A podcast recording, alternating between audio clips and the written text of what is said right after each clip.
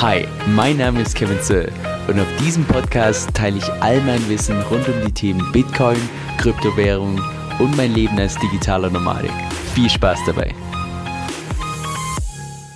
Hey Leute, Kevin hier. Heute mal ein sehr heikles Thema, weil es eben in beide Richtungen sehr starke Meinungen gibt. Und zwar das Thema Deflation bei Bitcoin. Ob das nicht mal irgendwann in der Zukunft zu Problem werden könnte. Bevor wir starten, kurz drei Dinge vorweg. Und zwar erstens, reden wir natürlich heute bei Bitcoin nur über Bitcoin als Währung. Wenn wir Bitcoin als Werte speichern, naja, dass da eine Deflation gut ist, das ist logisch, oder? Zweitens empfehle ich dir auch das Video bis ganz zum Schluss anzuschauen, weil es kommt noch eine Wendung mit einer, ich sag mal, relativ neuen Idee, die mir erst vor wenigen Tagen kam, als ich über El Salvador nachgedacht habe. Und dritter Punkt, naja, Bitcoin wird erst im Jahr 2140 deflationär. Das heißt, wir reden über ein potenzielles Problem, was wahrscheinlich keiner von uns erleben wird. Aber sollte tatsächlich Bitcoin mal zur globalen Währung gehen, dann wird sich das natürlich auch auf uns auswirken, weil natürlich die Nachfrage nach Bitcoin steigt und dementsprechend auch der Preis nach oben gehen muss. Sollte das nicht der Fall sein, naja, dann entsprechend nicht. Also, bevor wir gleich starten, lass uns zunächst mal überlegen, was denn genau Inflation und Deflation ist, was die Folgen davon sind und wann es tatsächlich zum Problem werden kann. Inflation heißt im Wesentlichen nur, dass dein Geld eben im Zeitverlauf weniger wert wird. Und das bedeutet wiederum für dich als Konsument, naja, es ist besser jetzt zu konsumieren, anstatt tatsächlich das Geld zu sparen. Und für die ganzen Unternehmen bedeutet das, naja, Leute wollen jetzt konsumieren, das heißt, die haben eine höhere Nachfrage, müssen dementsprechend neue Arbeitsplätze kreieren, die Löhne müssen steigen und langfristig führt es auch tatsächlich dazu, dass dann die komplette Wirtschaft angekurbelt. Das heißt, Inflation in sich ist meiner Meinung nach überhaupt nichts Schlechtes. Zum Problem wird es allerdings dann, wenn beispielsweise die Inflation erstens von einer ganz kleinen Personengruppe kontrolliert wird, anstatt jetzt beispielsweise dem freien Markt mit Angebot und Nachfrage. Zweitens, wenn es keine Transparenz gibt, also wenn beispielsweise nur diese kleine Personengruppe weiß, wie hoch die tatsächliche Inflation ist. Und der Öffentlichkeit gibt man dann irgendwie eine Zahl an und sagt dann, ja, man hat da irgendwie so Warenkörbe gebildet und irgendwie die Warenkörbe sind auch jedes Jahr nochmal unterschiedlich. Und drittens, es unfaire Regelungen im Markt gibt. Weil derzeit ist es beispielsweise so, dass die ganzen reichen Leute und die ganzen Unternehmen viel leichter Schulden aufnehmen können und damit viel mehr von der Inflation profitieren, als jetzt beispielsweise die arme Unterschicht. Weil unser derzeitiges System eben genauso aufgebaut ist, verstehe ich das auch total, dass manche Bitcoin-Maximalisten total schlecht über die Inflation reden und sogar behaupten, dass uns damit die Lebenszeit gestohlen wird. Weil wir natürlich unsere Zeit opfern, um tatsächlich Geld zu verdienen. Aber meiner Meinung nach liegt das Problem nicht an der Inflation, also an der Geldentwertung selbst, sondern tatsächlich, wie sie umgesetzt wird. Und jetzt nochmal, weil der Punkt ist wichtig für später. Es liegt nicht an der Geldentwertung selbst, sondern tatsächlich nur, wie sie umgesetzt wird. Naja, und Deflation, das ist natürlich per Definition das komplette Gegenteil. Das heißt, dein Geld wird im Zeitverlauf immer mehr wert. Für dich als Konsument ist es besser, jetzt nichts zu konsumieren, sondern tatsächlich dein Geld zu sparen. Für die Unternehmen bedeutet das, die Nachfrage geht nach unten, die Löhne müssen sinken, es gibt weniger Arbeitsplätze. Und obwohl sich die Idee zunächst mal cool anhört, dass das Geld immer mehr wert wird, das bedeutet wiederum auch, dass das Wirtschaftswachstum im Allgemeinen eher fallend ist. Und da eben Bitcoin im Jahr 2041 tatsächlich wechselt von einem inflationären System zu einem deflationären System, wo eben keine neuen Bitcoins mehr ausgeschüttet werden, stellt sich jetzt natürlich die Frage, naja, was ist besser? Eine Inflation oder eine Deflation bei einer Währung? Lass uns da mal zunächst in den Alltag schauen, weil das sehen wir eigentlich beides. Einerseits haben wir beispielsweise Gold, von dem immer mehr abgetragen wird, das heißt, es ist inflationär. Und auf der anderen Seite haben wir beispielsweise Technologien, die immer effizienter, immer günstiger werden. Das heißt, die sind tendenziell deflationär. Das heißt, so vom Alltag her ist kein wirkliches Argument, weil wir eben in der Praxis beides sind. Jetzt, wenn du mich persönlich fragen würdest, ich stehe tatsächlich mehr im Lager von einer inflationären Währung, dass ich das bevorzugen würde. Warum ist das so? Nur das hat zwei primäre Gründe.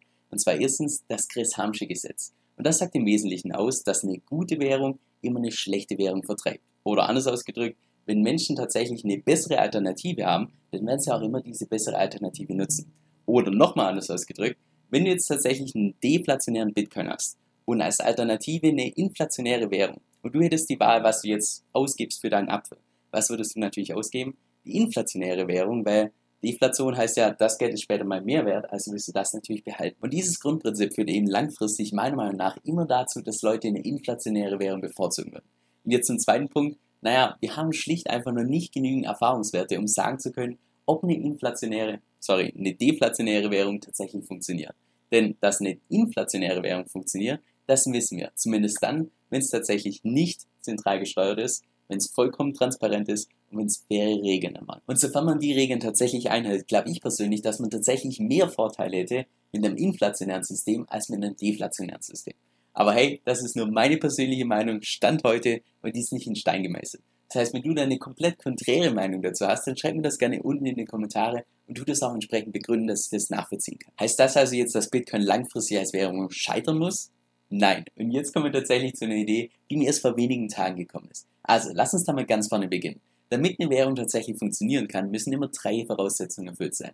Und zwar erstens, es muss ein Wertespeicher sein, zweitens, es muss transferierbar sein und drittens, es muss sich als eine Recheneinheit eignen. Das heißt, dass man beispielsweise auch Preise damit angeben kann. So, beim ersten und zweiten Punkt, Wertespeicher und Transferierbarkeit, da können wir schon mal einen fetten Haken dran setzen. Insbesondere jetzt mit dem Lightning-Netzwerk, wo du tatsächlich nahezu Echtzeit und nahezu kostenlos Transaktionen machen. Aber jetzt tatsächlich Bitcoin als Recheneinheit zu benutzen, also beispielsweise die Preise im Supermarkt damit anzugeben, oh boy, also für mich derzeit komplett ausgeschlossen. Und auch in Zukunft kann ich mir persönlich kein Szenario vorstellen, dass der Preis von Bitcoin tatsächlich mal so stabil sein wird, dass wir es als Recheneinheit benutzen können.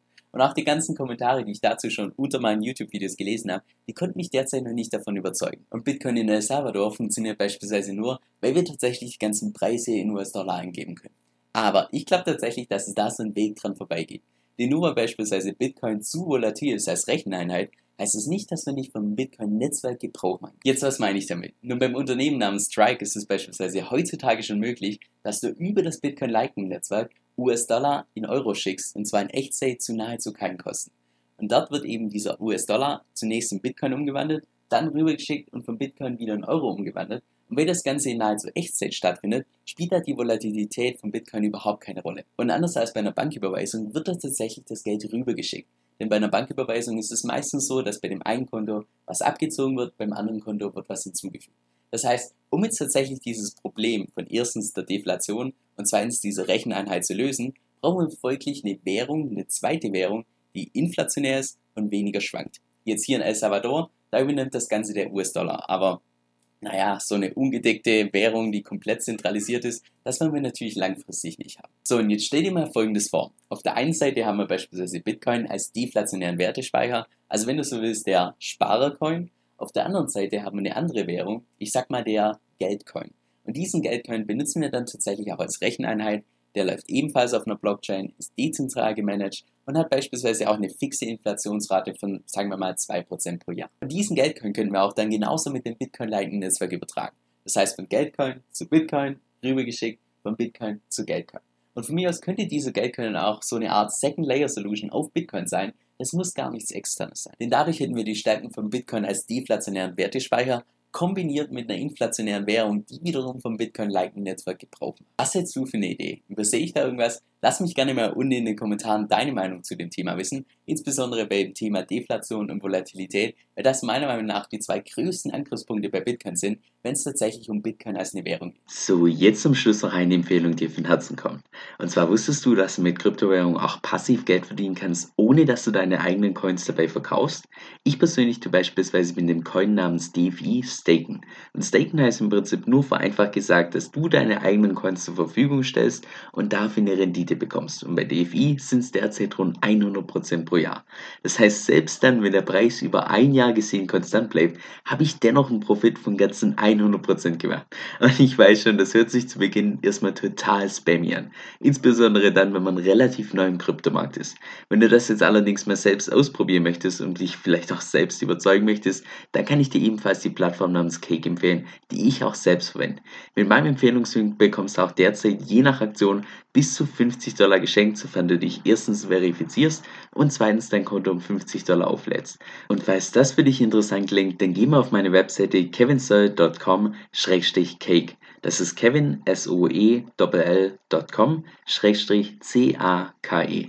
Viel Spaß beim Ausprobieren und vielen Dank für deinen Support.